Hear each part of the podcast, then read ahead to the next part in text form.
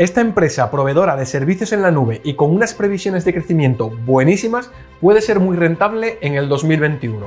¿Quieres saber más? Entonces, quédate conmigo.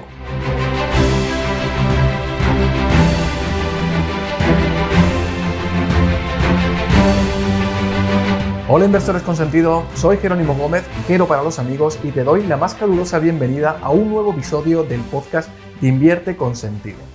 El único podcast en español sobre inversiones de empresa en crecimiento donde desgranamos las mejores oportunidades de inversión del mercado de valores. Invertimos en las mejores empresas del mundo, invertimos en los market leaders.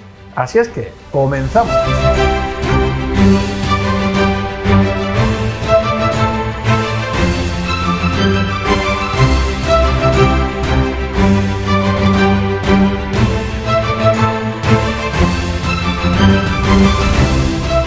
Inversores con sentido, ¿cómo estáis?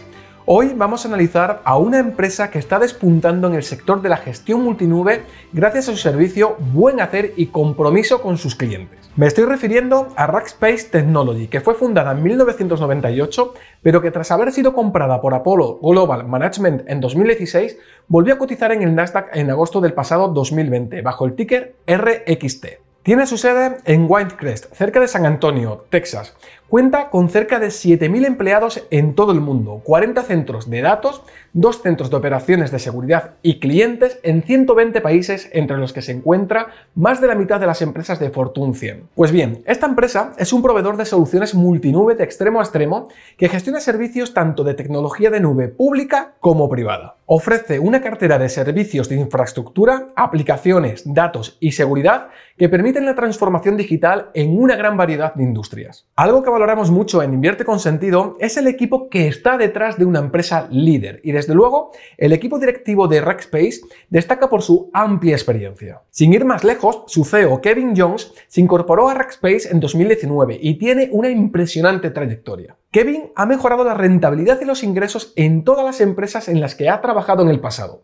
Incluso algunas eran muchos más grandes que Rackspace. Destaca su trayectoria en MB Transportation, la empresa de contratación de transporte de propiedad privada más grande de los Estados Unidos. También ha trabajado en Electronic Data Systems, HP, Dell y más recientemente en DXT Technology. Pero veamos cuál es el valor que aporta Rackspace y qué problemas en realidad resuelve a sus clientes. Pues bien, por un lado hay que entender que hoy en día se está produciendo un proceso de transformación tecnológica brutal en gran parte de las organizaciones. Muchas empresas están migrando de forma masiva todos o gran parte de sus sistemas tecnológicos a la nube. Pues Rackspace centra su portafolio de soluciones en que este proceso sea sencillo y en absoluto traumático para esas organizaciones de tal manera que puedan disponer de un sistema de muy alta disponibilidad, permanentemente optimizado, adaptado a sus necesidades y permitiendo que por el hecho de migrar a la nube no tengan que rediseñar ni las aplicaciones ni las plataformas tecnológicas que utilizan. Sin duda, un gran reto.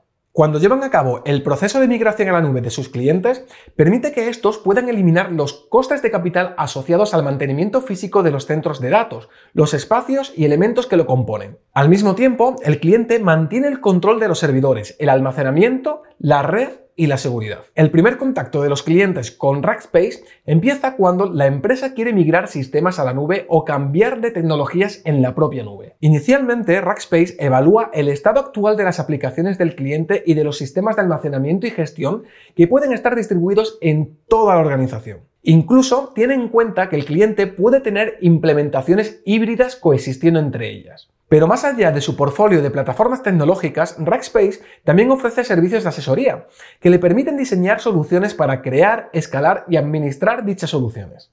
Otra fortaleza de Rackspace es su radical orientación para resolver las necesidades de sus clientes. Incluso para potenciar esta visión en el conjunto de la compañía, Rackspace creó su Fanatical Support, con la filosofía de llevar al máximo nivel la experiencia de sus clientes desde el asesoramiento inicial hasta las operaciones de administración diarias. Como ves, un grupo de élite volcado 100% en la satisfacción de sus clientes. Un equipo de trabajo súper cualificado y motivado que además es muy mimado por la empresa. De hecho, Rackspace ha sido nombrada como el mejor lugar para trabajar por Fortune, Forbes y Glassdoor. Rackspace atrae y desarrolla personal de gran talento para brindar la mejor experiencia a sus clientes. Además de poner en funcionamiento infraestructuras, Rackspace brinda soporte en tecnologías como Amazon Web Service, Microsoft Azure, Google Cloud Platform y VMware.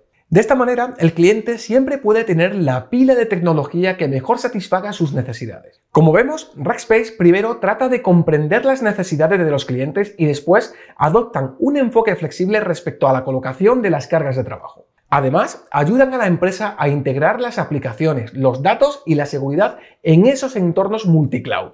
Para ello, los expertos de Rackspace trabajan para definir los objetivos adecuados del cliente, priorizan sus procesos comerciales más impactantes, identifican la tecnología que necesitan, los proveedores tecnológicos que utilizan y la arquitectura de respaldo para que con toda esa información puedan diseñar la hoja de ruta detallada. El plato fuerte de Rackspace es conectar centros de datos en la nube y para ello dispone de su producto estrella, Rack Connect Global, mediante la cual unifica la totalidad de sistemas híbridos que puedan tener sus clientes haciendo uso de la automatización, sistemas avanzados para la recuperación de datos e inteligencia artificial. Además, Rackspace ofrece sus soluciones cloud, SaaS, servicios de administración y gestión de datos, servicios de seguridad, etc.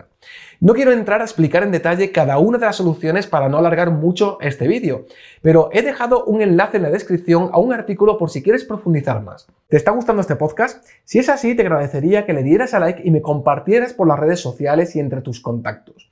Esto me ayuda muchísimo a difundir el mensaje y luchar contra la incultura financiera. También me gustaría que me dejaras un comentario dándome tu feedback o simplemente para saludar. Me encantará leerte.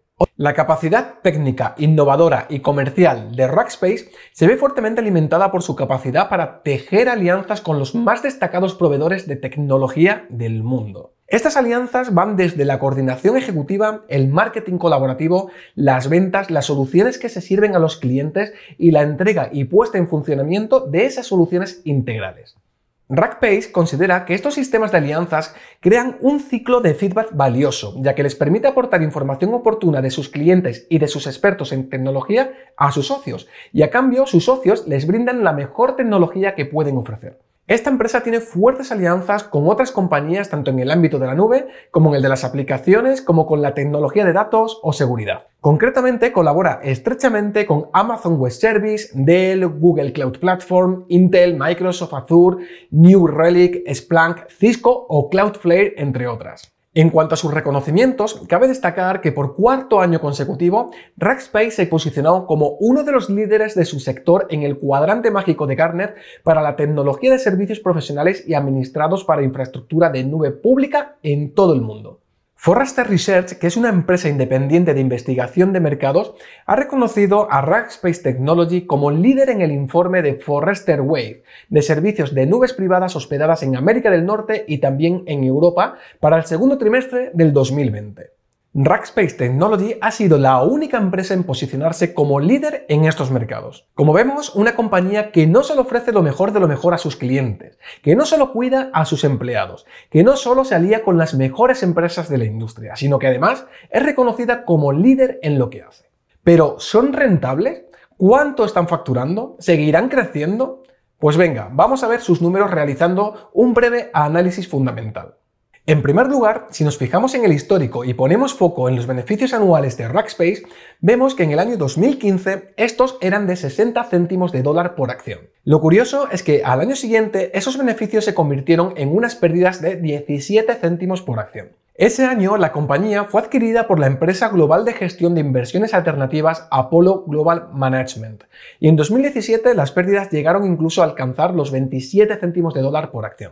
A partir de ese momento todo cambió y los beneficios se recuperaron con fuerza para alcanzar los 32 céntimos en 2018 y los 30 en 2019. Lo bueno es que las previsiones para el año 2020 son muy favorecedoras y se espera que sean de unos 80 céntimos por acción.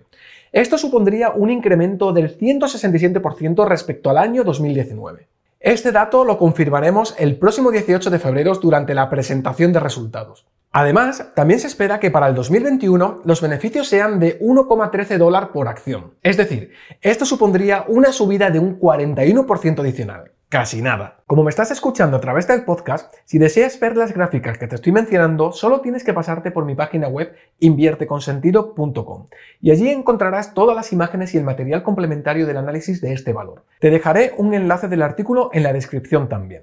Pero veamos ahora cómo ha sido esa evolución del crecimiento de los beneficios trimestre por trimestre. En primer lugar, vemos que en diciembre de 2018 estos beneficios fueron de 8 céntimos por acción, que fueron bajando hasta alcanzar una pérdida de un céntimo por acción. A partir de ese momento, los beneficios trimestrales empezaron a subir con fuerza hasta alcanzar los 18 céntimos en septiembre del 2020. En cuanto a la aceleración del crecimiento de dichos beneficios, después de una bajada desde el 214% en el último trimestre del 2018 hasta el menos 75% en marzo del 19, se inició una fortísima aceleración hasta llegar al más 550% en marzo del 2020 y una subida aún mayor hasta junio del mismo año. En el tercer trimestre del pasado 2020, ese crecimiento se ha moderado ligeramente alcanzando solamente un más 50%. Fijémonos ahora en el crecimiento de las ventas. Por un lado, vemos una cierta estabilidad desde diciembre de 2018 a septiembre de 2019, situándose ligeramente por encima de los 600 millones de dólares. A partir de septiembre de 2019, ya sí que se inicia un crecimiento sostenido de las ventas hasta alcanzar los 681,7 millones de dólares en septiembre del 2020. En cuanto a la aceleración de este crecimiento, pasó de tener un más 13% en diciembre del 2018 a un menos 3% en junio de 2019. Lo interesante del asunto es que a partir de diciembre de ese mismo año ha cogido un ritmo brutal hasta volver a alcanzar el más 13% en septiembre del 2020. La gráfica lo dice todo. Echemos ahora un ojo al interés que suscita esta empresa por las grandes ballenas de Wall Street. Analicemos el interés institucional. Por un lado, observamos que al finalizar el mes de diciembre de 2020 encontrábamos 143 fondos invertidos en Rackspace. La mayor parte de dichos fondos entraron en esta compañía hace relativamente poco. Como vemos en la gráfica, aproximadamente la mitad de ellos lo hicieron durante el mes de noviembre, es decir, unos 68 fondos, y otros tanto, unos 35, lo hicieron durante el mes de diciembre. Esto refleja la expectación que está despertando la acción de Rackspace en los últimos meses. Además, vemos en esta gráfica también que aproximadamente un 15% de estos fondos tienen la calificación más alta, A o A+. ¿Y ahora qué toca? Muy bien, el análisis técnico. Como se observa en la gráfica, después de volver a debutar en el Nasdaq en agosto del 2020, el precio de la acción se mantuvo prácticamente en todo momento en un rango que iba desde los 15,4 a los 21 dólares. A finales de enero de este 2021 se rompieron los máximos históricos con mucha fuerza y con mucho volumen, saliendo de un patrón de libro IPO Base. Tras su rotura, y aunque en los últimos días el precio de la acción ha bajado, parece estar formando una base sobre base apreciándose un soporte claro sobre los 21 dólares. Considerando que estamos cerca de presentación de resultados y que estos suelen funcionar muy bien como catalizador, podríamos ver en los próximos días un nuevo impulso al alza. Evidentemente, ese sería el mejor de los escenarios, pero también podría seguir consolidando alguna semana más o incluso volver a su anterior base. Es por eso de vital importancia que tengas una estrategia bien definida, que sepas no solo cuándo debes entrar, sino también cuándo salir y cómo gestionar el riesgo. Te deseo las mejores inversiones y recuerda, no solo somos traders, no somos especuladores, no somos gurús, somos inversores con sentido. Aquí me despido, espero que te haya gustado este podcast y si es así, me ayudaría muchísimo que le dieras a like y que me compartieras en tus redes sociales.